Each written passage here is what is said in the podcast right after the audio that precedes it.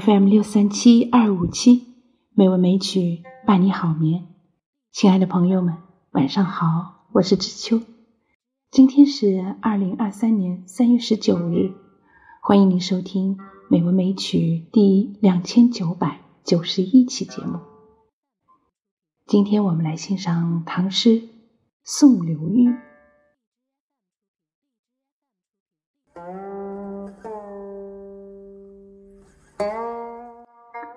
送刘玉，唐·李颀。八月寒尾花，秋江浪头白。北风吹无两，谁是浔阳客？鸬鹚山头微雨晴，扬州郭里暮潮生。行人夜宿金陵渚，试听沙边有雁声。刘裕不知何许人，从诗中可考见的，他与李琦是朋友，但关系并不十分密切。两人当时同在镇江扬州这一带。八月间，刘裕。溯江西上，准备到九江去。李琦作此诗送别，诗在有情无情之间，着笔淡咏，但也并不是敷衍应酬。诗一开头就以景衬情，渲染了离别的气氛。八月寒尾花，秋江浪头白。八月秋已凉，岸边的苇花是白色的，江中的浪头也是白色的。再加上秋风瑟瑟，于是浪花借助风力打湿苇花，苇花则随风而扑向浪花，两者似乎浑然一白了。这白不是严冬霜雪之白。也不是三春柳絮梨花之白，而是凉秋八月之白，既不绚烂，也不凛冽，而是肃静萧疏。此时北风吹五两，五两是古代的后风器，用鸡毛五两或八两系于高杆顶上而成。北风吹动船桅上的五两，似乎在催赶着离客。谁是浔阳客？表明了船的去处。浔阳即九江，在镇江的西南方。北风恰是顺风，看来船就要趁好风而开动了。那么，谁是浔阳客？当然是刘裕。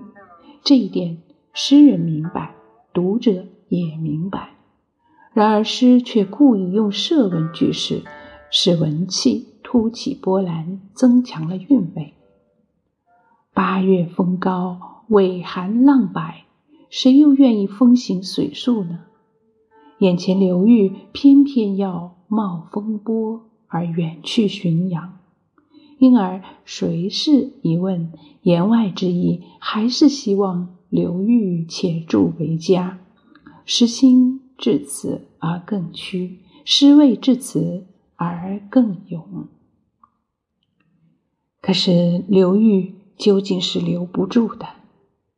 北风吹着无凉，何况雨止潮生，又具备了扬帆起定的条件。鸬鹚山头微雨晴，扬州郭里暮潮生。这两句并不是泛泛写景，而是既暗示离客之将行，又补点出起行的地点。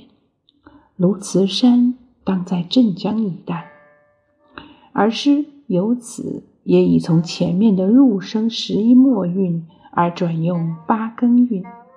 给人以清新之感。与这两句所表现的秀丽景色是十分和谐的。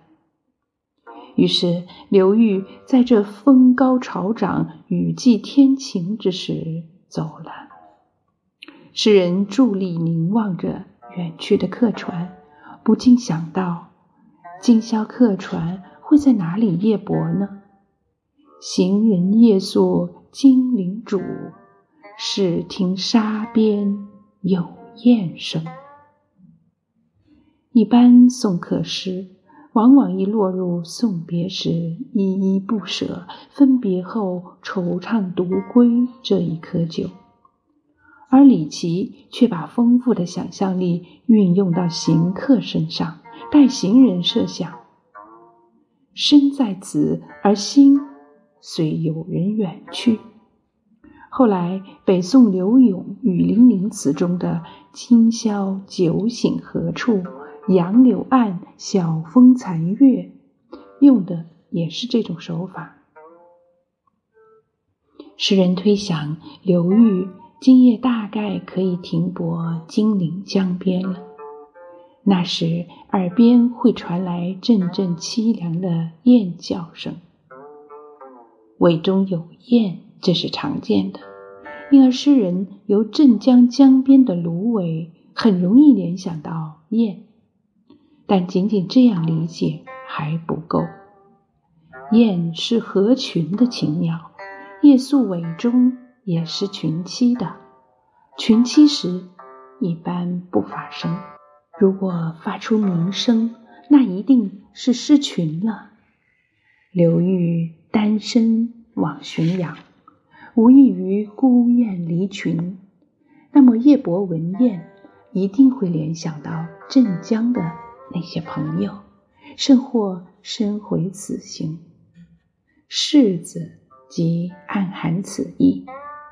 反过来，留着的人都思念刘裕，这就不必说了。末句既以燕子呼应芦苇，又从燕声发生联想，委婉蕴藉，毫无显或成露之气，别有一番情味。开后来神韵之风。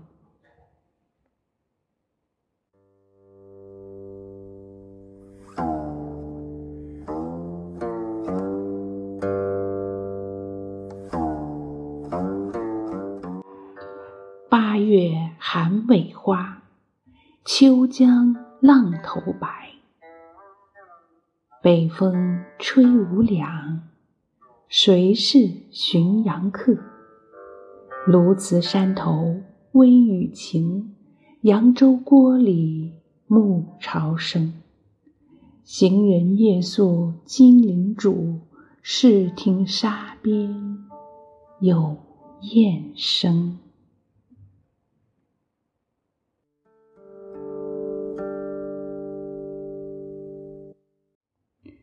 好啦，今晚的节目就是这样啦，感谢您的收听。知秋在北京，祝您晚安，好梦。